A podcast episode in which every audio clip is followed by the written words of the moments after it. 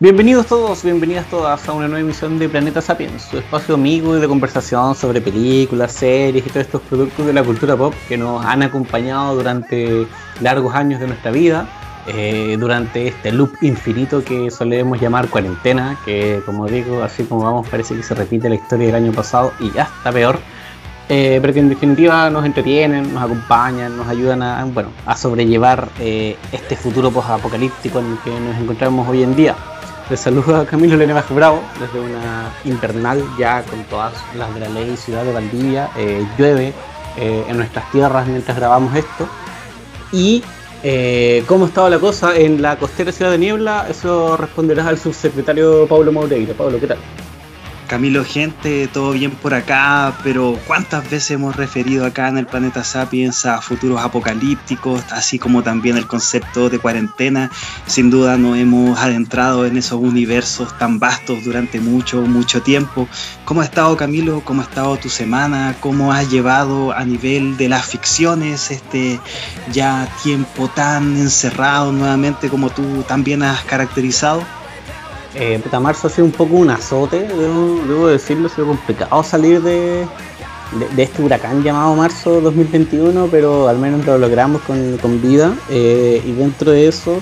las ficciones, por mi parte al menos, han sido principalmente audiovisuales. Y si se trata de, concretizar, yo creo que, que, han sido dos. Una Invencible, de la que está el video disponible en el Instagram TV, donde eh,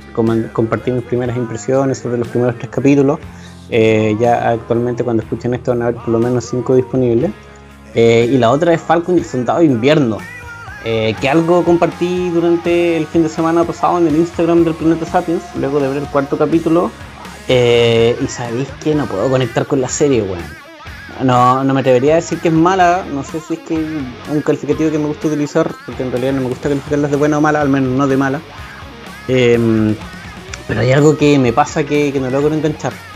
eh, que no tiene que ver con las temáticas, porque en general las temáticas del Capitán América me gustan, Estas temáticas políticas, sociales que están presentes en, la serie, eh, que te muestran el, mundo de los Vengadores post-blip, que sobre post esto de, la desaparición de la mitad de la población y el regreso de esa mitad de la población. Creo que, en cuanto a contexto social, ¿cachai? contexto social de calle, De, Sam Wilson, de, de Tony Stark multimillonario, filántropo, ni el Capitán América, que es básicamente un, es un hijo del Estado, sino que Sam Wilson, un ciudadano de a pie que de pronto se encontró con todo esto. Em, como que todo ese contexto toda esa historia me parece interesante, esa es la palabra interesante, pero hay algo que con lo que no termino de conectar. Como hay algo que van tres capítulos, va a la mitad de la temporada, bueno, cuando lean esto ya haber salido, o sea, cuando escuchen esto, perdón, ya haber salido el cuarto capítulo, van a quedar dos para que termine, son seis el total de, de la miniserie. Y, como que siento que, no hay caso, weón. No sé, como que no, no, logro conectar con Falcon y el Soldado de Invierno. No la odio, no la detesto, nada de eso. No es mi estilo. Pero algo hay que no, que no, no sé, no conecto, no, no, no engancho con ella. Es curioso que digas eso, Camilo, porque yo siempre te he considerado uno de los más, uno de los más cercanos a la iglesia marveliana, por decirlo de alguna manera, y probablemente no hay nada peor de una serie o de una ficción en general que es que no te genere nada. Creo que ese sentimiento de algo insípido, eh, personalmente creo que es, es, es, es la es la sensación más, más amarga, aunque claro, insípido, amarga sean conceptos totalmente diferentes, pero me refiero a que si algo que tiene todos los condicionantes, tiene todos los condimentos para que te guste, y en la forma en la que está mostrada esto no te genere ninguna clase de sentimiento y que y yo lo entiendo, o sea, cuando uno tiene personajes que uno sigue, en este caso, en, tu, en este caso para ti serían Falcon y Bucky, eh, que no esté eh, la ficción realizada como para último, como para que último te genere, no sé, un rechazo por el cómo se te muestra, pero tú estás diciendo todo lo contrario, que es un sentimiento como de, nada, como un sentimiento así como, ah, bueno, ya la vi, eh, no sé, a mí como espectador creo que eso es lo es el sentimiento más feo, no sé si decir feo, pero es el, sentimiento que yo espero no, no sentir con, con, ficciones que deberían gustarme, al menos a priori. Sí, Eh, habrá que ver cómo avanza. Tengo la impresión de que pueda tener algo que ver con la narración más que con cualquier otra cosa. Hay ciertas cosas que, bueno, yo creo que en su momento, cuando se termine, vamos a hablar de ella en el planeta Sapiens. Eh, pero creo eso, que hay como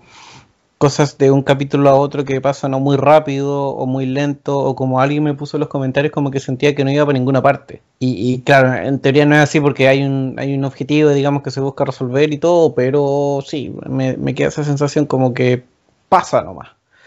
Pero nada, pues así ha estado la cosa. Eh, sin embargo, de lo que vamos a hablar hoy día es una, de una película, primero que todo, que te insípida y desabrida nada, que de sensaciones que genera muchas, eh, ninguna de ellas malas. Eh, bueno, bueno, depender siempre de los gustos de, cada uno, pero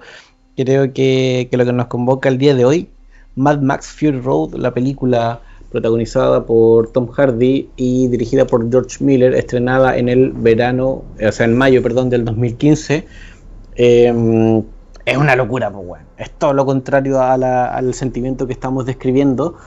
Y es una aventura que, mi compañero acá no, había tenido la, dicha de, experimentar. Esa palabra me parece que es muy adecuada, experimentar. Es que sabes, Camilo, que sin adentrarme todavía ni en la trama, ni en nada,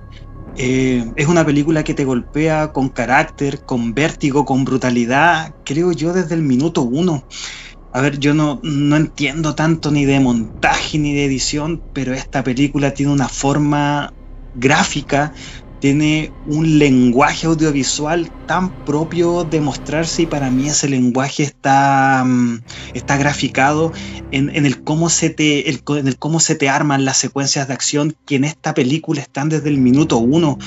probablemente sea la mejor forma de entrarse en este film, no sabiendo de qué forma te van a golpear, porque el charchazo que te mandan en el hocico eh, es brutal. Solo para complementar lo que decías tú, eh, la película fue nominada a su año a 10 premios Oscar. A 10 premios Oscar, pues bueno, o sea, por patar la raja fue la que más nominaciones recibió ese año y ganó 6 que no es para nada menor. ¿Y cuáles fueron esos seis que complementan lo que dices tú? Mejor diseño y producción, mejor sonido, mejor edición de sonido, mejor maquillaje, mejor diseño de vestuario y mejor montaje. ¿Cachai? O sea,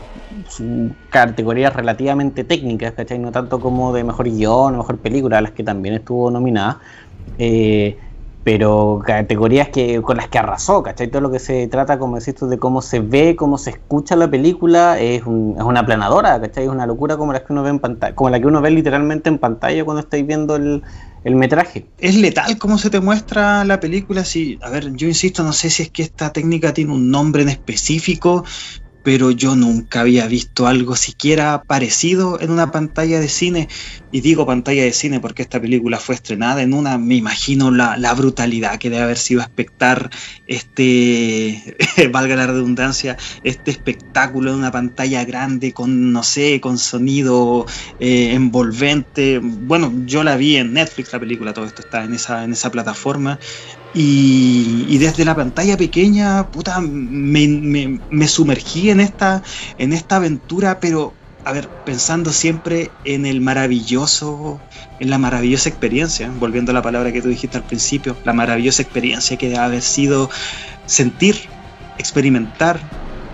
espectar este, este largometraje como, como, debe, como debe haber sido. Me refiero a una pantalla de cine gigante con toda esa, con toda esa tracalada de elementos que, insisto, que te golpean desde el minuto uno. Y como, bueno, como iba diciendo al principio, yo con Mad Max tenía el concepto, o sea, sabía que era una película de la década de los 80 que tenía que ver con concepto de mm, futuro apocalíptico, eh, humanidad arrasada por guerras nucleares, muy poca gente que se había armado en pequeñas cuadrillas de, de guerreros del camino,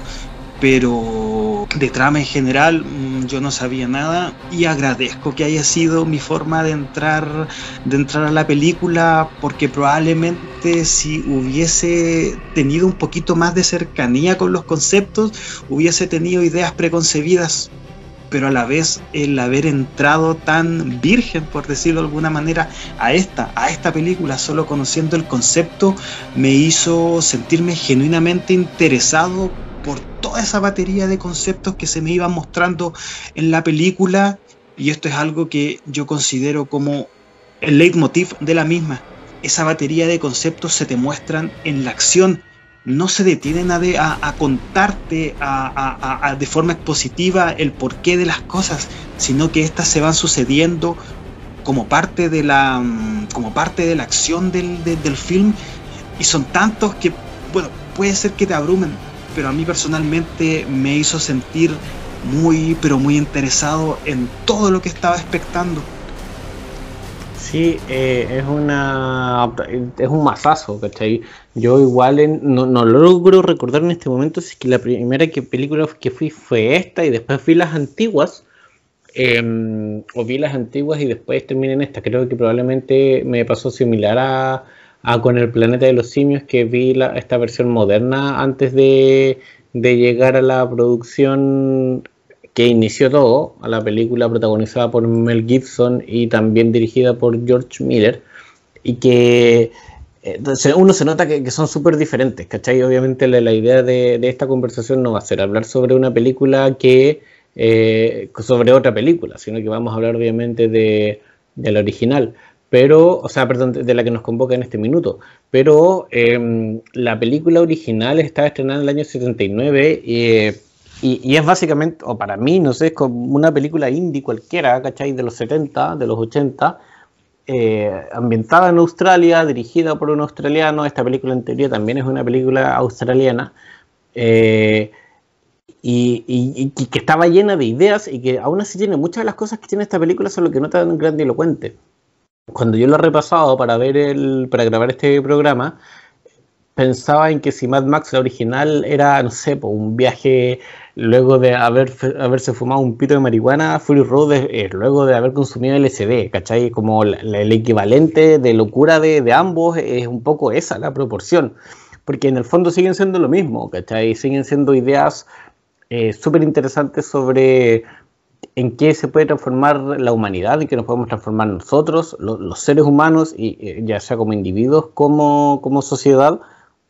y también súper interesante dónde podemos llegar. El contexto de Mad Max inicia con, con, esta idea de, un futuro apocalíptico, eh, distópico, en el que por las guerras nucleares, por las guerras atómicas, eh, el planeta se está secando. Eh, yo lo llamaría casi un punto de transición dentro de, la evolución de, como de, la catástrofe mundial del fin de nuestra era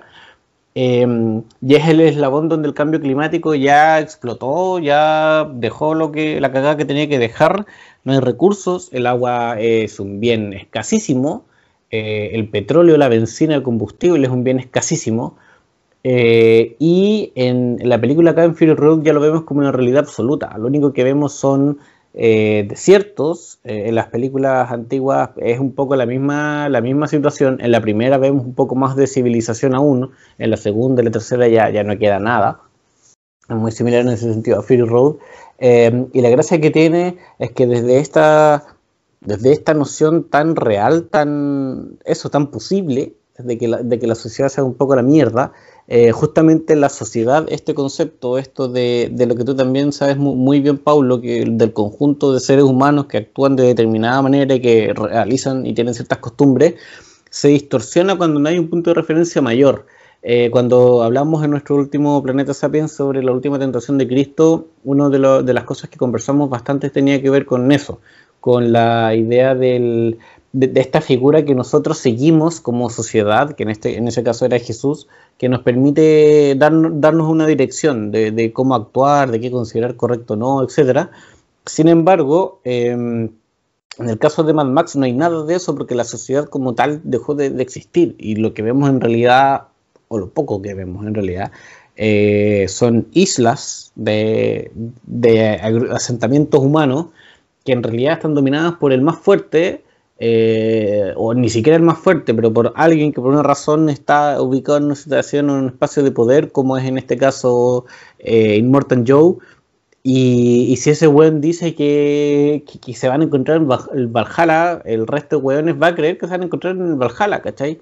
Em, entonces yo creo que cuando uno eh, tiene esa introducción con, con, Mad Max, esas primeras escenas, además de ser una locura, cuando te presentan este, este lugar donde están viviendo, eh, te das cuenta que todo eso raro, de que los hueones sean todos pálidos, ¿cachai? De que veamos hueones con deformaciones eh, físicas constantemente, en realidad son, eh, son cosas que no son azarosas, que no es por ponerte algo medio entre grotesco y, extraño, sino que tienen una justificación argumental. Y creo que, que, esa danza que tiene Mad Max en general, en todas sus películas, en esta particularmente, Em, es, la hace súper interesante, súper atractiva para mí al menos, de, tener esto como una película que te presenta guas súper locas, pero que, es capaz también de, justificarlas en su como en, su premisa, ¿cachai? En, las bases de, su contexto, en las bases de, la ficción que está creando la figura de Immortan Joe como este dictador, porque eso es lo que es, es un jefe cacique militar, es un hombre que cuando le están poniendo su armadura, que es prácticamente un hombre enfermo, pero que ataviado en esto, insisto, en esta armadura tiene, tiene medallas, tiene medallas como que, como que fuese un sargento, como que fuese una persona ligada a la milicia, pero aparte él no es solamente el jefe, mm, el jefe tribal, él es también, él es también un dios. A ver, el tema es que acá es toda esa amalgama de conceptos que uno puede entender así como ya, pero claro, es la persona que lo rige, pero también es la persona que le da sentido a esa existencia, una existencia que además está condicionada por el hecho que esta figura es el único que les puede dar el recurso vital, me refiero al agua. Y eso tiene, creo que hace tanto sentido el hecho mismo que es tal cual como tú lo mencionaste, las personas que es, el ciudadano de a pie de, de, de estos pueblos, de estos conventillos, son personas que tienen escaras en las piernas, que son deformes, que la única forma que tienen de ellos para, mm, para subsanar, al menos de forma mental, todas estas carencias es entregándole su fe a un ser que, que creen superior. Y esto, claro, en el concepto es algo que tiene que ver con religión, que tiene que ver con la estructura de cómo el ser humano se plantea en, en, torno a la sociedad cuando la única fuerza que tiene es la de imponer el, la persona, el, imponer el esfuerzo físico, imponer el físico en sí. Por eso la película tiene esta forma tan, creo que tan brutal de mostrarse. Creo que mm, si digo que la película, eh, cómo se te muestra hasta este punto, me refiero a Immortal Joe, el pueblo, es algo netamente ligado a lo masculino aparecen mujeres en el pueblo, estamos claros, son parte de este, de este pueblo sometido, pero las personas que tienen, las personas que ejercen el poder son hombres. Y Morton Joe es un hombre anciano, enfermo, por lo que podemos ver, tiene el pelo largo, es como un, no sé, un viejo asqueroso, pero que es la persona que, ejerce poder. Las personas que están en su cúpula también son, también son hombres. Y, esto todo con con, esto de que todo el mundo o todas las personas que forman parte de las cuadrillas de guerra de, de Joe son musculosos, pero ya no solamente gente que no se ha esculpido el cuerpo, sino que son grotescamente musculosos. A ver, es como que como que toda la gente que forma parte del ejército fuesen guerreros de 300, solo por poner un referente gráfico para que todo el mundo se, se lo imagine. Eh, y ese posicionamiento de lo masculino, de la fuerza que se, a ver, el poder que no solamente que se tiene, sino que se ejerce desde, desde el físico Em, creo que es la forma que tiene George Miller de, de, mostrarnos cómo sería una, cómo sería una sociedad post guerra nuclear donde la única forma de demostrar y ejercer aquello con lo que se somete es, es desde el punto de vista masculino, un punto de vista masculino que cuando sabemos que Immortal Joe tiene un séquito de mujeres a las cuales él llama sus, procreadoras, sus paridoras, eh, se nos da un concepto mucho más acabado de lo que es esta, esta cruenta tiranía. Y creo que, que, en ese aspecto que nombraste al final es donde la película empieza como a sorprenderte aún más de lo que uno podría esperar porque ya está la idea de, que Mad Max es una película eh, renovada, no renovada, una película novedosa a partir de lo que estamos conversando, a partir de todas estas ideas de televisión en lo que ni siquiera hemos entrado en detalle o, del montaje, pero solo en el contexto ya te plantea un, se transforma en un referente, ¿cachai? Mad Max es un referente inicialmente por lo visual, por cómo se ve, por este color, por estas arenas, por este desierto, por este como amarillismo, eh, en este caso visual, no, político, eh, por un color amarillo que, destaca constantemente. Pero en términos argumentales, eh, el, referente tenía que ver con esto, con una sociedad post-apocalíptica, un poco loca, ¿cachai? Todos un poco esquizofrénico. Em, pero acá George Miller le pone un componente social, un componente feminista de plano súper fuerte. Porque como dices tú, vemos en poder solamente a hombres, ¿cachai? A hombres como si tú asquerosos, mal, malformados, todo mal. Em, y que en la figura de Immortal Joe tienen, tienen gran patriarca, pues bueno, el que tiene a las mujeres encerradas literalmente, eh, que espera que a todas las mujeres en, eh, eh, en, en condición de de parir mujeres que pueden tener hijos, que pueden quedar embarazadas, eh, las tiene como eso, como máquinas de, de parir hijos, de engendrar hijos, eh, mientras vemos que el mundo se fue un poco a la mierda. Y, siendo eso en realidad el, gran tema de la película, eh, lo que nos lleva a la que probablemente sea su verdadera protagonista, que es Furiosa, no es Max, ¿cachai? Uno cuando no, cuando la ve por primera vez, no sé cómo te pasó a ti, te das cuenta que, o te quedas con esa sensación súper rara, porque si bien la película empieza con Max, con el protagonista, con el personaje interpretado por Tom Hardy, porque hace un monólogo y explica un poco de su vida y se presenta y todo el show, eh, el weón durante la película, uno, habla poco y nada, ¿cachai? El momento en que más habla es cuando le dice el plan a Furiosa para cómo volver eh, y retomar eh, la ciudadela, pero más allá de ese detalle, el weón debe decir, no sé, muy pocas palabras durante toda la película, hace un par de cosas, sí, hace gestos y un montón de weas, sí. Em, es un Max que está súper hacia adentro, que lleva mucho tiempo perdido en el desierto, mucho tiempo sobreviviendo, simplemente como dice él, como que es lo único que hace. Em, y ante eso el protagonista no es él, el bueno es el secundario más importante, así que quería. Pero, pero la protagonista es furiosa, la protagonista es furiosa quien, quien libera a estas mujeres, que trata de llevarlas a este sitio Em, a este Edén, a este paraíso en el que van a poder por, fin ser libres y descansar hasta que se den cuenta que la agua no existe, entonces en realidad tienen que volver, etcétera. Em, pero la película tiene ese mensaje, o no sé si ese mensaje, pero tiene ese componente feminista en el, en el sentido más, más radical, en el sentido más, más eso, más fuerte, ¿cachai? De, de, mostrarlo de una forma en este caso que, es mediante la, la, violencia en algún punto, mediante la lucha, ¿cachai? No, es algo tan, tan social ni tan democrático, sino que algo más, más propio igual del contexto en el que está ambientada la película también, porque la película no es de mucho diálogo ni de mucha conversación eh, persuasiva, sino que en realidad de, de acción ni de acción intensa, rápida, demandante, etcétera yo tengo algunos reparos en decir que Furiosa es la, protagonista principal. Creo que lo que más se asemeja, al menos lo que yo creo que vi, es que hay una estelarización compartida en el papel principal. Porque, mm, a ver, lo primero que vemos es Max. Eh, creo, siento yo que la historia la vemos a través de, a través de sus ojos. Pero Max podría decir que mm, cuando la historia avanza, cuando nosotros vemos que es Furiosa la que mm, desvía el cargamento mm, de, leche materna que ocupaban, ese, esa era su moneda de cambio para conseguir gasolina, gasolina como este recurso ultra, ultra limitado que es como la gran forma para también ejercer poder, es, tener esta, estos recursos que están totalmente carentes en el mundo. Pero bueno, es ella la mujer que desvía el camino. Ella la mujer que se planta como una rebelde frente a toda esta, todo este pueblo que le rinde pleitesía a este, a este dictador, a este dictador casi, casi mesiánico. Y, Max es la persona que, claro, ayuda para que las cosas se den, pero, pero él ya está perdido. Ah, es como cuando dice al principio que toda la gente antes de la guerra ya estaba un poco loca, pero después de ello todo, todo, todo, toda esa vorágine de demencia posteriormente siguió.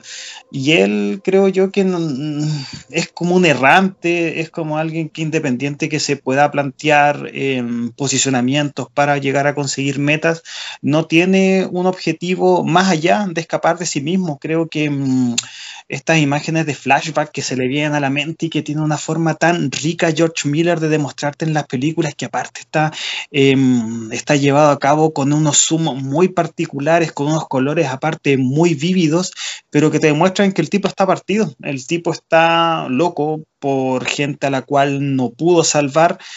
y bueno, estas son conjeturas que uno puede hacer de forma muy simple con lo que se te muestra la película, pero tampoco la película es que se maree mucho en demostrártelo. Creo que está ahí para que nosotros podamos completar el personaje, para que nosotros también le podamos dar un entendimiento a esta locura, una locura que se ve desde el primer minuto cuando él em, escucha la voz de una niña eh, puesta en una lagartija muy deforme y bueno, después él se la, él se la lleva a la boca para engullírsela pero creo que son esas partes que tiene la película para, insisto, completar tal personaje, hacerlo mucho más acabado, pero al final la funcionalidad de Max está al servicio de alguien que sí tiene un propósito, que sí quiere una, no sé si una reivindicación, pero creo que si es que digo que Furiosa está buscando redención en torno a sus actos por ella ser una mujer que a ver, esto tampoco es algo que esté explícito en la película, pero al menos yo entiendo que ella, pese a formar parte de este grupo de parideras, no está tan, tan, tan en el, en, el séquito de personas que formaban parte de las esposas de, de Joe. Creo que esto lo puedo decir un poco por Em, la forma física que tiene el personaje la veo mucho más cercana a ser un cacique de guerra, a ser una persona mucho más cercana a lo que viene siendo la parte beligerante de, los ejércitos de Joe, más que una persona que está ahí con la, mera funcionalidad de, dar a luz. Y por eso creo que ella es la que toma esta, esta bandera de lucha de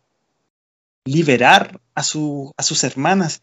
Em, me gusta mucho ese concepto, esa forma que tiene la película de mostrarte, de decirte que Furiosa tuvo que llevarse a las mujeres porque estaban tan, pero tan sometidas al yugo del hombre que se las prácticamente ella las tuvo que secuestrar para liberarlas. Creo que ahí son, no sé si son analogías con, con, el, con, con la sociedad actual, pero perfectamente podría ser y eso sigue alimentando a toda esta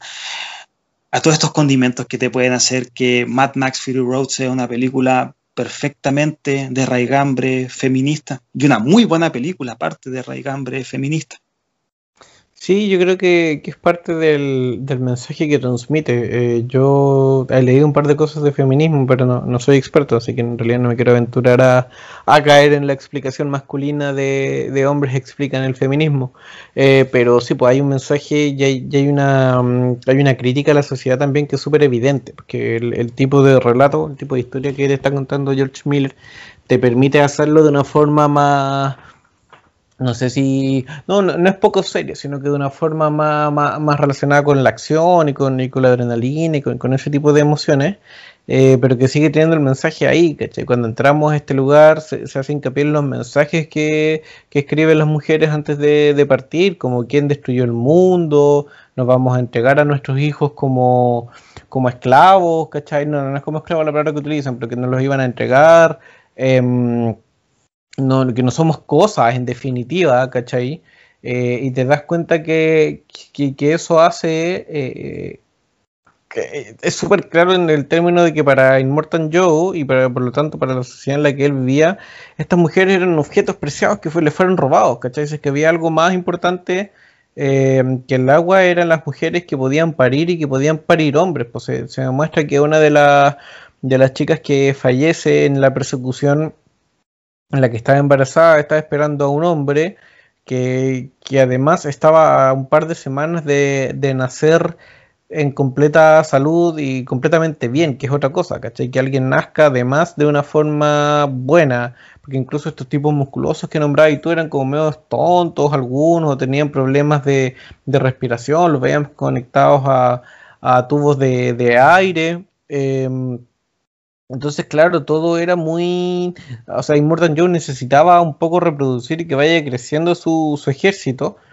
Y para eso las mujeres en realidad tenían un rol.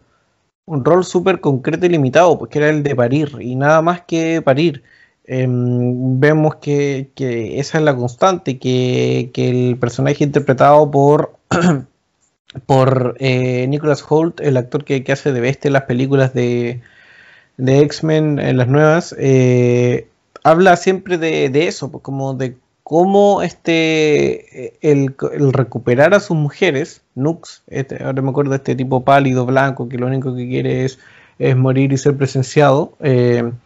cómo este tipo se transforma en, o, habla de las mujeres como esto, como las cosas que él se las va a recuperar a, Immortal Joe, ¿cachai? va a estar muy feliz cuando le devuelva a sus mujeres, a sus esposas.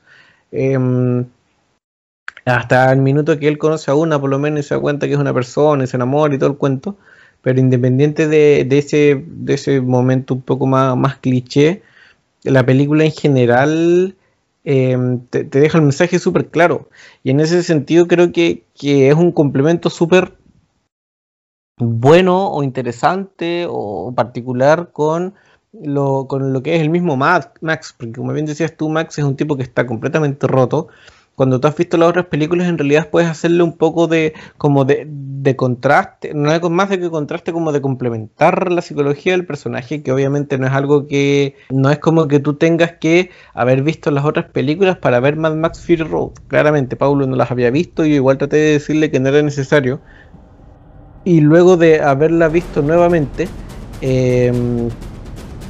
confirmo eso, ¿cachai? La película te pone de, manifiesto lo que a él le pasa, eh, lo que tú necesitas saber del contexto social en los primeros, no sé, tres minutos, entonces no, no, es relevante, no es necesario haber visto las antiguas. Pero verlas te permite saber cómo un poco este tipo cómo llega hasta acá, ¿cachai? El Max de las películas originales era una persona, sin ir más lejos, él se transforma en como en un antisocial, si es que quieren, en la primera película. Lo que ustedes ven acá como fantasma, como flashback, nosotros lo vemos en esa película como parte de su historia. Eh, cuando Max todavía era un policía, un policía que en realidad trataba de ayudar a las personas para las pocas personas, digamos, que, em, que aún estaban en Australia y que eh, tenían que, que verse un poco sometidas ante el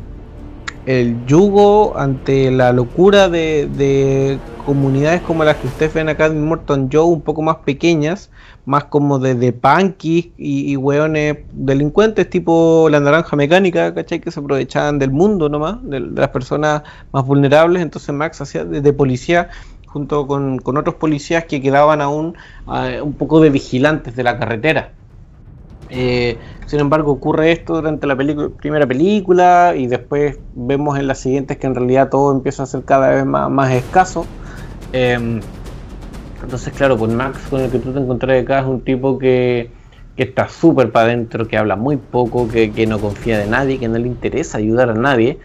Eh, y es donde yo digo que el contraste con, este discurso feminista y con este discurso de que eh, de mujeres que buscan liberarse de su objetivo de salvación eh, se complementa súper bien, porque no es como que no, las mujeres se tienen que liberar, ¿cachai? Y eso es lo más importante y vamos a luchar por esto, sino que sí, es súper importante, pero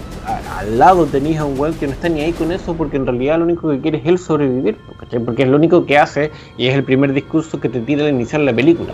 Eh, yo, a mí me, me destruyeron, yo alguna vez fui algo, Em, pero terminé eh, reducido en un hombre que lo único que piensa es el instinto más, más esencial de todo, el más natural, que es el sobrevivir. Eh, y que no está seguro de que si es él el loco o es la sociedad la que está loca. Em, pero sea como fuera, el tipo solo, solo actúa bajo ese instinto. Eh, que uno podría decir que es como súper contrario al discurso más, más eso, más de reivindicación social femenino pero en realidad creo que puede, puede serlo, sí, pero creo que es un, un complemento que, que la, otorga otra cosa más a la película. Que como dices tú, el, es Napo, eh, al ser el que lleva el título de la cinta, uno entiende que debiera ser el más importante a pesar de lo que yo dije hace un rato. Em, pero eso te demuestra que la película no es de un solo discurso solamente, no es como esto es así, vamos todos, no, sino que en realidad hace un como un ejercicio reflexivo en torno a un montón de cosas, eh, no deja de lado la psicología de sus personajes, incluso la de tipo de manipuladores como Immortal Joe o sus seguidores. Em, entonces ahí te das cuenta que el ejercicio es bastante completito y bastante bueno, ¿cachai? Como que hay dedicación y tiempo eh, invertida en, la, en la historia que te cuentan en esta película. Sabes que eso que mencionaste de tener al Max de las películas anteriores, de las películas de la trilogía que, hace grande a este nombre, Mad Max, em, yo pensaba que, em, que esta película, aunque tuviese una conexión directa, cronológica, más allá del rótulo, más allá de la franquicia, creo que maneja muy bien el ocultarte cosas eh, y no solamente lo digo en el sentido del cómo se te plantea Max con este pasado que se le viene en forma de flashback, en este pasado que, que, lo tiene sumido en esto, que es un tipo con poco diálogo, que prácticamente gruñe, que, mm, que tiene confianza en absolutamente nadie y prefiere disparar primero antes que, mm, antes que preguntar pero creo que la película tiene, tiene eso como, como una de, sus grandes garantías, por decirlo de alguna manera. Creo que el no demostrarte las cosas, el no, vuelvo, el no hacerte expositivo partes grandes de la trama, es también una herramienta con la cual la película se vuelve, al menos creo yo, mucho, mucho más interesante, mucho más rica y sin llegar a ser algo críptico ni enreversado, creo que alimenta un poquito eso que hace uno, que es un muy lindo ejercicio en la ficción, que es el de crear conjeturas en la mente y hacerte volar la imaginación en torno al por qué estos personajes son así. Y, no lo digo especialmente por Max, sino sobre todo, especialmente por Furiosa, que, mm, que tiene un arco que, que se guarda tanto, no te dicen el ya, no te dicen por qué está tan eh, empecinada en vengarse de Joe, no te dicen por qué, por ejemplo, no tiene un brazo, eh, no te cuentan tanto de su historia más allá de pequeños retazos de su historia, que fue una niña que raptaron de este lugar al cual ella pretende llegar, a este den de, mujeres, el lugar de muchas mujeres, el lugar verde. Em, pero eso también te hace el personaje, uno, mucho más intrigante, mucho más interesante. Y lo otro es que uno también como espectador es que todo te lo tengan que dar masticado, no todo te lo tienen que dar sobreexplicado. Y eso también te habla de que el director no trata como imbéciles a, a sus espectadores, no subestima al espectador, que creo que es algo que sobre todo los blockbusters caen, caen en eso, probablemente porque para las compañías sea mucho más rentable tener tramas. Eh, expositivas, tener tramas mucho más simples para que el espectador se sienta mucho más cómodo mirando esta clase de ficciones que al final es que una película de acción, de mucha acción, película de persecuciones, persecuciones absolutamente brutales, pero al menos en el caso específico de Mad Max Fury Road también tiene de lo otro, también tiene una historia muy muy particular tiene un, entramado que tiene que ver con una perspectiva de abordar las cosas, en este caso el, cómo se te muestra la, historia de, Furiosa con esta perspectiva que perfectamente puede ser, que puede ser feminista. Y, e insisto, esto te hace a, un, a una película que, claro, es una película que tiene unas secuencias alucinantes, pero que también tiene algo para comerte el coco y que se te sigue repitiendo y, es la razón por la cual yo quiero ver de nuevo esta película muchas más veces, porque tengo unas secuencias que me dejan con el ojo totalmente deslumbrado, pero también quiero seguir atando clavos, eh, también quiero seguir haciéndome parte de esos pequeños retazos de historia y empezar a unir, a unir los puntos. No digo que con esto le dé un entendimiento acabado a toda la trama, pero también es un, vuelvo, es un ejercicio súper lindo, súper rico y, sobre todo que yo echaba mucho de menos, sobre todo, sobre todo en películas que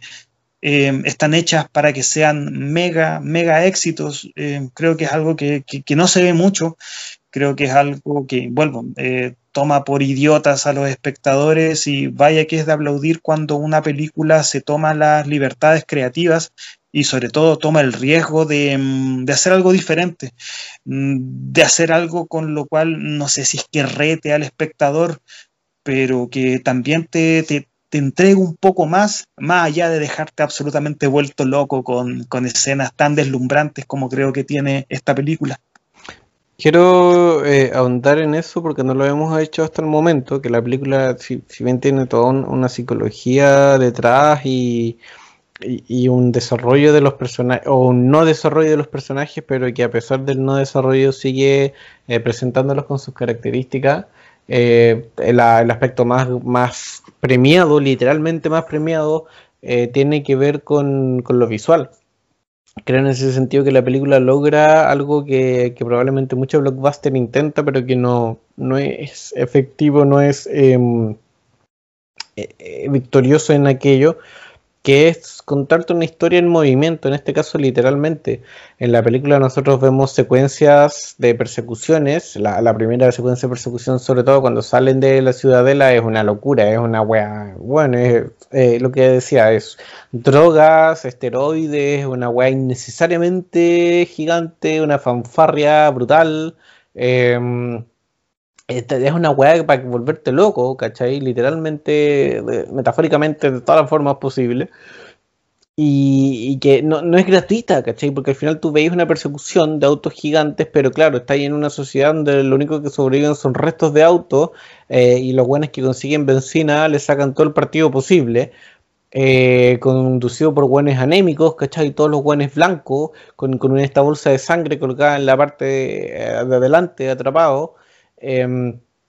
que es un verdadero ejército. Entonces los ejércitos de antaño, puta, salían con sus escuadrones, con sus bandas militares, pues, para, para motivar aún más a, los guerreros que, funcionaban no con la lógica, sino que con las vísceras, con los impulsos, con las sensaciones.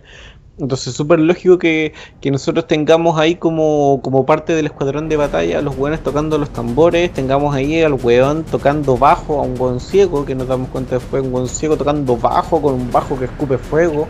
Lo bueno, es todo una locura, es una weá de la raja, una weá que te crea ambiente, pero que está justificado dentro de lo que tú estás viendo, que, no es gratuito, eh, y si es que es gratuito, está puta justificado de la mejor forma posible. El weón logró venderla, ¿cachai? Aunque no tenga razón de ser y haya querido solo ponerlo. Em, entonces todo ese aspecto la película lo, desarrolla y lo logra súper bien, ¿cachai? Eso permite que, que, tú la veáis y te metáis en un viaje como dices tú, puta, nosotros no la vimos en el cine, pero al menos la pudiste ver en, la casa y traté de verla así como con, con las luces lo más apagadas posible, con el mejor sistema de audio, lo que sea, ¿cachai? Cada uno con, lo que puede. Em, para disfrutarla en todas sus dimensiones, porque en ese sentido comunica mucho, ¿cachai? Aprovecha todos los sentidos que tiene disponible, en este caso el visual y el auditivo, para, para transmitirte algo, para, para meterte dentro de, de la persecución eh, y lo logra. O sea, ¿para qué vamos a hablar? Nos vamos a meter en la tormenta de arena, pues, que esa agua sí que es otra monstruosidad, ¿cachai? Degeneradamente grande, loca y brutal. Em, que es una locura. No sé cómo, cómo fue tu relación con eso, tu recibimiento a, eso. Eh, en consideración de que, insisto, no, no la habías visto nunca y que puta, el apartado musical es súper importante y para ti además es muy importante eh, lo musical en general. Yo con la arista musical, Camilo, me fui varias veces a la mierda, porque creo que la película tiene una forma, no sé si decir metalera, pero que tiene mucha actitud de demostrarse, y ya cuando llegamos al punto de este tipo ciego, de este tipo ciego que además está tocando un bajo con estridente, con una distorsión brutal, y el cómo esos decibeles se manejan en la película, que es decidor. A ver, no es solamente mostrarte al tipo tocando canción enlatada y que esto suene por los altavoces, que perfectamente puede haber funcionado, no tengo ningún problema, pero no, este personaje cuando ataca su instrumento tiene una forma muy particular la película de hacerte palpable ese cambio, ese cambio musical. Em, a mí ese, ese detalle creo que es tan innecesario como grandilocuente y exquisito. Eh, pudo, haber no, pudo haber no estado la película, no iba a ser, a ver,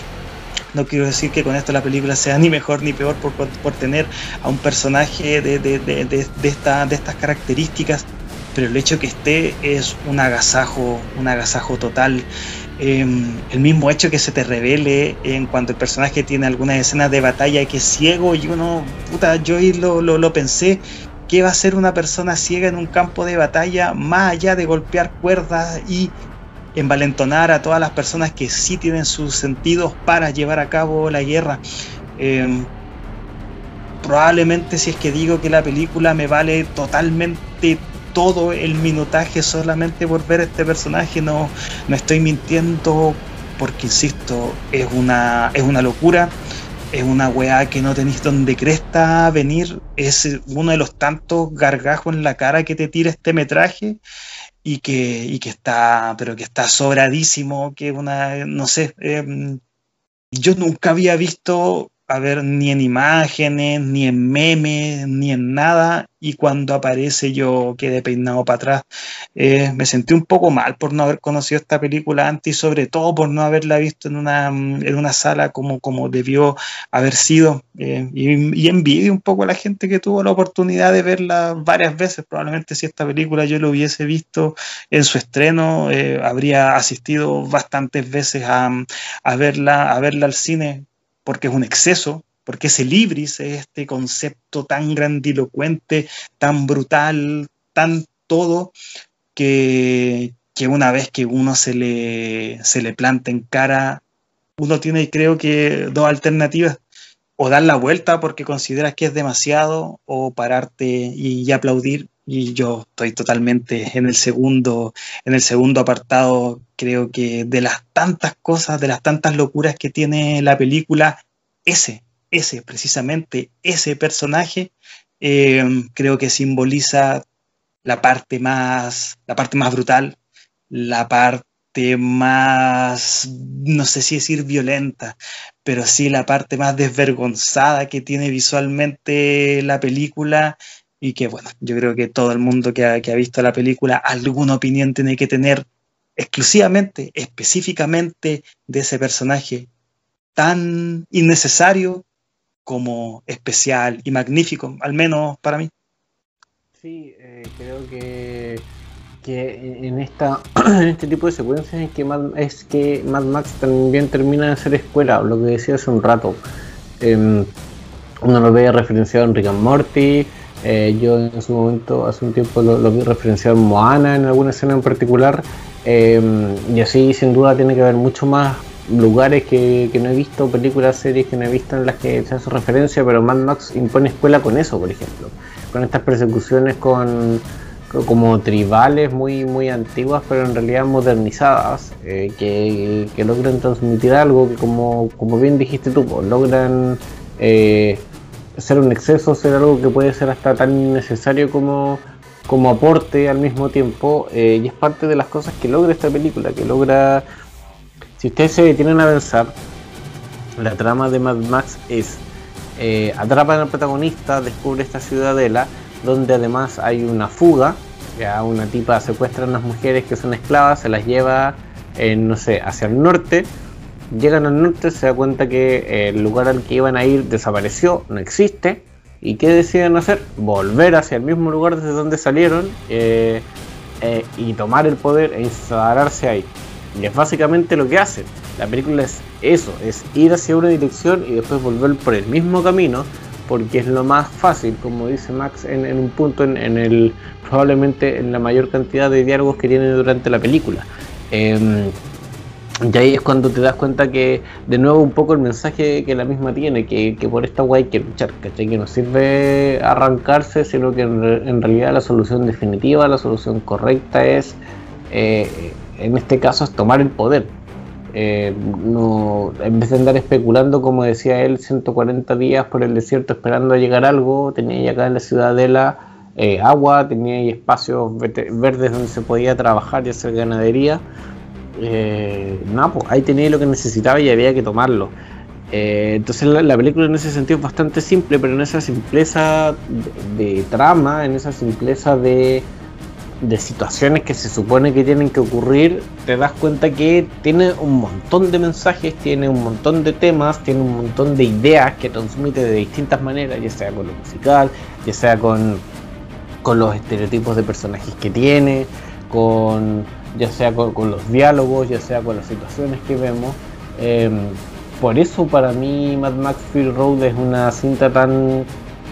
tan valorable, tan destacable, porque logra a muchos niveles, de muchas maneras, con muchas herramientas, transmitir muchos mensajes. Eh, que no es algo que, como decías tú, uno encuentre día a día, no es algo que esté a la orden del día en lo que películas de cultura pop en, películas comerciales, ¿cachai? Eh, se encuentre. Esto, como yo les decía, las antiguas, la primera, sobre todo una película que rozaba lo indie, eh, y esta weá es una película de Marvel, ¿cachai? Hay películas de Marvel que yo creo que, que desearían verse y ser como Mad Max Fury. Y, y tal vez tenga que ver con, lo que desea el, creador en este caso, George Miller, que, pone toda su, voz, su pincel de autor en una película que yo tengo entendido venía trabajando hace muchísimos años, que originalmente estuvo pensada para, ser estrenada en el 2001 con Mel Gibson continuando el, papel, eh, pero siendo un Max probablemente muy diferente al que, que nos terminó entregando Tom Hardy. Em, y no por Tom Hardy, sino que porque George Miller probablemente le interesaba eh, explorar otra dimensión del personaje, lo que no descarta la, posibilidad de que Mel Gibson vuelva, lo que a mí me encantaría, para porque si bien Tom Hardy creo que hace una buena participación eh, y uno puede aceptar de alguna manera que sea Max, eh, no, no, es el mismo que tuviste en las otras cintas, pues entonces como que uno tiene ganas de, de eso, como de ver esa el cierre o, en qué está ese personaje o esa itineración del personaje en particular. Independiente de eso, creo que el universo de Mad Max tiene esa gracia. Y que tú te la vas a encontrar. Yo estoy seguro que Pablo va, a caer y va a terminar viendo las otras películas, independiente de que le gusten o no. Em, de que tiene esa posibilidad, de que las películas son muy independientes unas de otras, porque en realidad te cuentan la, la vida de este guerrero de la carretera, de este este ex policía que cuando pierde todo, pues sale a, sobrevivir nomás, a evitar morir. En lo que se pilla en el camino en realidad le importa un poco una raja, eh, siempre y cuando no le cueste la vida. Me gustaría ver de qué va la, la primera trilogía. Eh, probablemente salgan perdiendo por todo lo que me gustó y que ojalá que haya quedado de la forma más expresa en esta conversación que a mí la película me encantó, me dejó deslumbradísimo y claro, probablemente si la pongo en la tabla de comparación aún no habiendo, no no habiendo visto ninguna de, de las tres puedan salir perdiendo, pero bueno, eso también son, son, son la forma en la cual el mito se formó, son películas que de seguro deben tener cada una una forma muy, muy particular de de, plantearse. George Miller es un director que al menos yo antes de, mm, antes de ver esta lo tenía por ser la persona detrás de films tan encantadores como las dos primeras, las dos películas Babe, El Chanchito Valiente y Babe, El Chanchito va a la ciudad y Happy Feet qué loco, weón, qué, qué, onda. Happy Feet es una película de unos pingüinitos que bailan tap, una película con, una, con una gráfica muy, muy, muy bonita. Y acá el tipo se desmelena o probablemente siempre estuvo desmelenado y te saca esta, esta absoluta locura de, dos horas. Y, bueno, eh, habrá que seguir indagando en esta, en esta maravillosa, en esta maravillosa franquicia. Probablemente las películas, las tres primeras, la vea después de repetirme una vez más Mad Max Fury Road, porque de seguro lo voy a hacer, de seguro voy a querer volver a sentir esa, esa sensación tan rica que me dejaron esas esas persecuciones en el desierto. Eh, yo siendo una persona que no maneja, siendo una persona que está totalmente distanciada de todo lo que sea pisar un embrague, acelerador y tener un volante, eh, me sentí absolutamente deslumbrado por, todo eso. Y, y, lo veo como, claro, he visto secuencias de persecución en otra clase de, ficciones y no, no me genero ni un cuarto ni nada. O sea, todo lo que yo vi en este film siento que es irrepetible. Siento que además nunca lo había visto demostrado con esa fiereza, con ese, con ese gusto, con esa forma de demostrarte de forma tan palpable que así se tiene que ver una película de acción donde hay, persecuciones en, bólidos, en, en estas carrocerías que aparte tienen una forma tan, tan, tan brutal. Y, y que lata que no se sigan haciendo películas así. Que lata que. Mm, que lata que también no la haya ido tan bien. Eh, esto es algo que yo me enteré posteriormente de ver, de ver la película, la, la, googleé un poco y, a ver, sin haber perdido tampoco plata ni nada, la película no fue ese bombazo absoluto que, que, Warner Brothers pensó que tenía entre manos. Eso también te, te, te deja un poquito palpable de cuáles son la, los gustos, cuáles son las mareas que están moviendo o que estaban moviendo, tal vez antes del COVID, a, las grandes audiencias, pero bueno, eh, es de es absolutamente valorable que una película de, de, este, de, esta forma, de, estas toneladas, pero realmente toneladas de entre, no sé, testosterona, anabólicos, eh, drogas duras, como dijo Camilo, se haya podido proyectar. Y, ojalá que si es que hay una secuela, si es que hay, voy a decirlo, si es que hay una historia que vuelva a este universo, que no sea igual, pero que sí, pero que sí mantenga el sustrato, que sí mantenga ese estilo que, que, bueno, me he cansado de decirlo en esta, en esta conversación, yo no había visto nunca antes en una sala, en una película proyectada en una sala de cine. Em, yo creo que, que Fury Road eh, puede entrar en el mismo saco que, que otra modernización, secuela modernización de, de saga clásica de ciencia ficción como Blade Runner. Me recuerda en ese sentido mucho la sensación que me dejó 2049 como una película que, que es una modernización de algo antiguo, que, que es súper grandilocuente y que siento que, que nos permite a nosotros como, como personas de esta época eh, sentir lo mismo que sintieron nuestros predecesores cuando vieron las películas originales en el cine eh, entonces en ese sentido yo creo que, el tiempo que, haya que esperar para tener una nueva versión o una nueva entrega de, esta forma, de esta versión más moderna de Mad Max, yo no tengo problema en, esperar lo que haya que esperar, más ahora probablemente con el COVID. De momento lo que tenemos cercano, Paulo, es una película protagonizada por Anya Taylor Joy, eh, la actriz eh, un poco de moda de, los últimos meses con Queen's Gambit, la serie de Netflix premiada, eh, que también la pueden recordar por su participación en Split, en Fragmentado, y en la secuela de esa que es Glass, por hacer de Magic en la película de los nuevos mutantes, y que em, va a ser encargada de darle vida a Furiosa, una versión joven, asumimos, de Furiosa, una película que va a estar dirigida por George Miller también, que va a contar con Yaya Abdul Mateen Chu, que es el que actuó en Watchmen, en la serie em, de HBO y que también hacía de, eh, no me puedo acordar del villano de Aquaman, de Black Manta creo que es el nombre, em,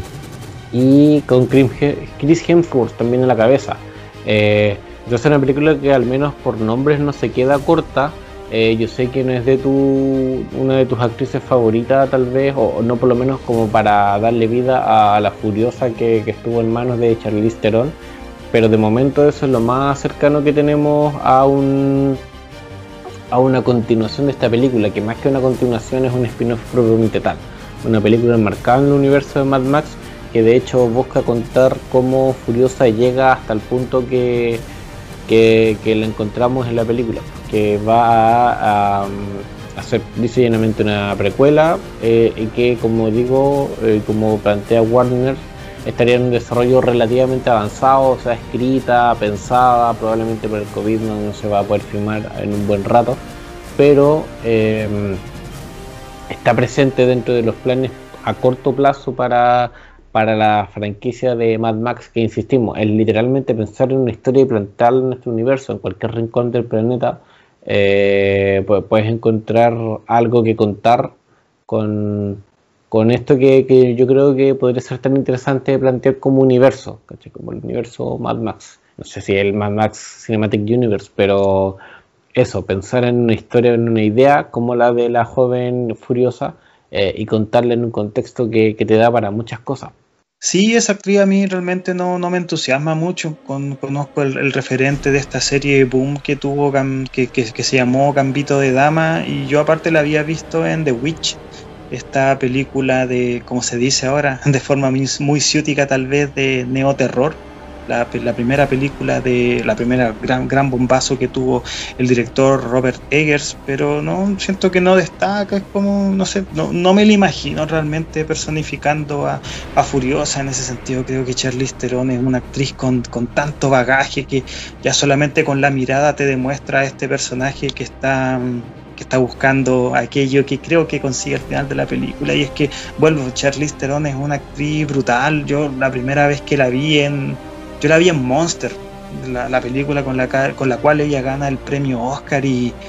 puta, a mí me quedó marcado ese, ese papel de esta asesina, pero que al mismo tiempo no era una, no era una asesina simplemente, sino que tenía una historia tan, tan cruenta de, mm, como, como, como historia para fomentar su, para justificar, creo yo, sus actos, pero bueno, eh, le vamos a dar también el,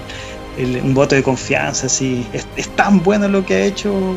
en esta película el director George Miller que, no creo que quiera entregar a este personaje que es realmente un personajazo. El Emperador Furiosa es un personaje femenino que mm,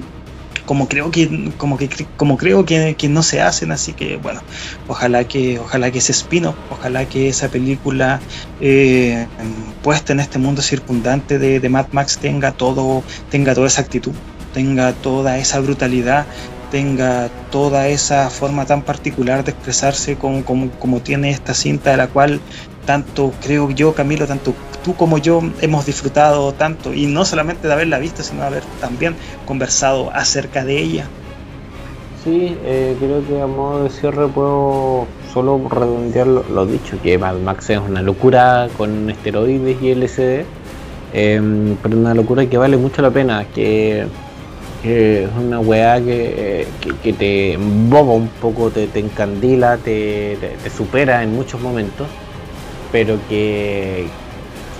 que se agradece a cagar tenerla y que es una obra de autor que yo entiendo que hay gente que le, que le rinda devoción, que sobre todo en los años posteriores a su estreno, los más cercanos, em, que era una película que, de la que no se paraba de hablar Em, y qué bueno haberla visto, qué bueno que tú la hayas podido ver también. Creo que el mundo de Mad Max es súper interesante. Yo tengo una debilidad, lo he dicho 50 veces en este podcast, eh, por los futuros distópicos, por esta, estas formas de pensar en, el fin de nuestra sociedad. Eh, creo que Mad Max es uno de los ejercicios más interesantes de eso. Eh, una base súper real, una base súper posible, que es, es el, la contaminación ¿cachai? Que si hoy día actualizáramos ese concepto, si hicieran como un reinicio de Mad Max, no sería por las guerras nucleares, sino que sería por la contaminación y probablemente el, el, tema sería el mismo, o sea, que, que el COVID está eh, tocándonos la puerta ahora más que nunca, estamos en el, después de un año de pandemia, estamos en el peor momento. Em, y, hay carretes clandestinos, y hay eventos que, que importan una raja, y hay cultos religiosos que son aceptados por la autoridad, entonces no, no, estamos tan lejos de, de estos buenos medios piteados, ¿cachai? Medios fanáticos eh, que, que, hacen lo que quieren, ¿cachai? Que, que, en realidad ven que con la fuerza bruta o con cierto nivel de, de convencimiento a, grupos pequeños eh, pueden conseguir cosas. No me extraña esa interpretación de la sociedad que hacía George Miller, esa propuesta de, de sociedad sin ley eh, que hacía el director eh, entonces Mad Max no es una película que está tan lejana, ¿cachai? Que, sí, tiene un componente más, más hacia lo crudo, pero que está ahí. Eh, y que en el caso de Fury Road logra eh, mezclar lo mejor de dos mundos, de, la idea, del concepto y también del comercial. ¿cachai? Lamentablemente no le fue tan bien, tal vez por eso no hemos tenido ninguna novedad hasta este anuncio de spin-off con, los protagonistas que les nombré recién. Pero nada, es, es, una obra, yo lo llamaría una obra de, de, arte propiamente tal porque es una propuesta, una propuesta que se sabe vender también y que sabe que tiene que hacer para venderse, pero, pero es un graso, es una weá que se disfruta que, exista, que con una sola película, porque insisto, las antiguas son muy diferentes, no son tan diferentes, pero no, no tienen, no alcanzan este nivel de espectacularidad ni por si acaso, ¿cachai? Eh, pero con una película, con una sola película, con dos horas de metraje, te, la weá es tanto que te deja con, benzina suficiente como para poder seguir hablando de ella, como para seguir alabándola, como para seguir queriendo más, eh, a pesar de no tener ninguna novedad, ningún atisbo de, de, de, tener, de tener cómo repetirte el plato. Así que eso, Mad Max Fury Road, una recomendación más que, realizada y que por mi parte, eh, nada, pues invitar siempre a verla, a reverla, a reinterpretarla, a leer sobre ella o a escuchar videos o ver videos sobre ella, escuchar podcasts valdivianos, ojalá, sobre ella. Eh, pero eso, a seguir dándole vueltas porque yo creo que te entrega mucho y, y eso siempre es indicador de, de un producto y de una obra de calidad. Y sobre todo no hacer caso a esas a esas opiniones que te dicen que es una película simple y, con una, y con una calidad gráfica brutal. Creo que acá con Camila hemos dejado bastante palpable que se trata de un film que efectivamente tiene persecuciones, tiene acción, tiene balazos, pero también tiene todo, todo otro, otro sustrato que la hace, que la hace tan especial. Eh, creo que hay personajes, pero para acá, siento yo que cada personaje acá tiene una historia con la cual da para una película. Está este tipo de las, el, el, granjero de las balas, está este tipo el que lleva la plata, el contador, y oh, loco, es tanto, tanto el que se te muestra tan poco, pero a la vez te dice tanto su forma física, em, lo poco que alcanzan a mencionar las pequeñas historias que uno mismo puede, insisto, ir entramando, haciendo, haciendo, atando clavos que, mm, hay que seguir viendo Mad Max Fury hay que seguir viendo, hay que seguir dándole vueltas, hay que seguir em, sorprendiéndose al igual que la primera vez con, con este largometraje, porque a ver, yo la he visto solamente una vez, pero creo que cada vez que la vea me va a dejar un poquito más me va a dejar una nueva forma de asimilar a este universo, a los personajes que se mueven en este, en este universo y, espero siempre, haber siempre sentir esa sensación cuando, cuando te muestran el cadáver de Immortal Joe, que a mí, a ver, es una escena que, que me encantó. Creo que quitarle esta máscara que aparte es grotesca con estos dientes y mostrarte al dictador caído es bueno, una de las tantas analogías que, la película que la película de forma tan expresa tan expresa y tan grandilocuente y tan hermosamente te muestra. Así que solo unirme a las palabras de Camilo. Eh, Mad Max Fury Road es un peliculón y hay que seguir, hay que seguir con ella y, esperar hasta que en algún momento, ojalá en este mismo universo, en este mismo multiverso, se nos presente una nueva, una nueva producción enmarcada en este, en este mismo contexto que creo yo que tiene tanto, pero tanto por seguir mostrando. Así es, así que ya saben gente, si es que quiere aportar a la discusión, conversar, discutir o lo que sea, puede hacerlo, está invitado eh, a través de nuestras redes sociales, en nuestro Instagram, Planeta Sapiens, en el YouTube, Planeta Sapiens también, y obviamente en Spotify, que es nuestra principal plataforma para compartir eh, las grabaciones. Que ha estado medio weón con esto de querer compartir en, Instagram las historias que, les tiren el link directo, pero no sé, veremos qué, qué se da, eh, pero vamos a seguir eh, poniéndole empeño para que nos puedan escuchar a lo largo y ancho del país y bueno, de este globo post-apocalíptico que esperemos no termine como el de Mad Max. Ojalá que sea algo solamente temporal. Eh, todo esto por lo que estamos pasando. Muchas gracias por estar ahí, muchas gracias por acompañarnos y esperemos escucharlos en una próxima oportunidad. Que estén bien. Chau, chau.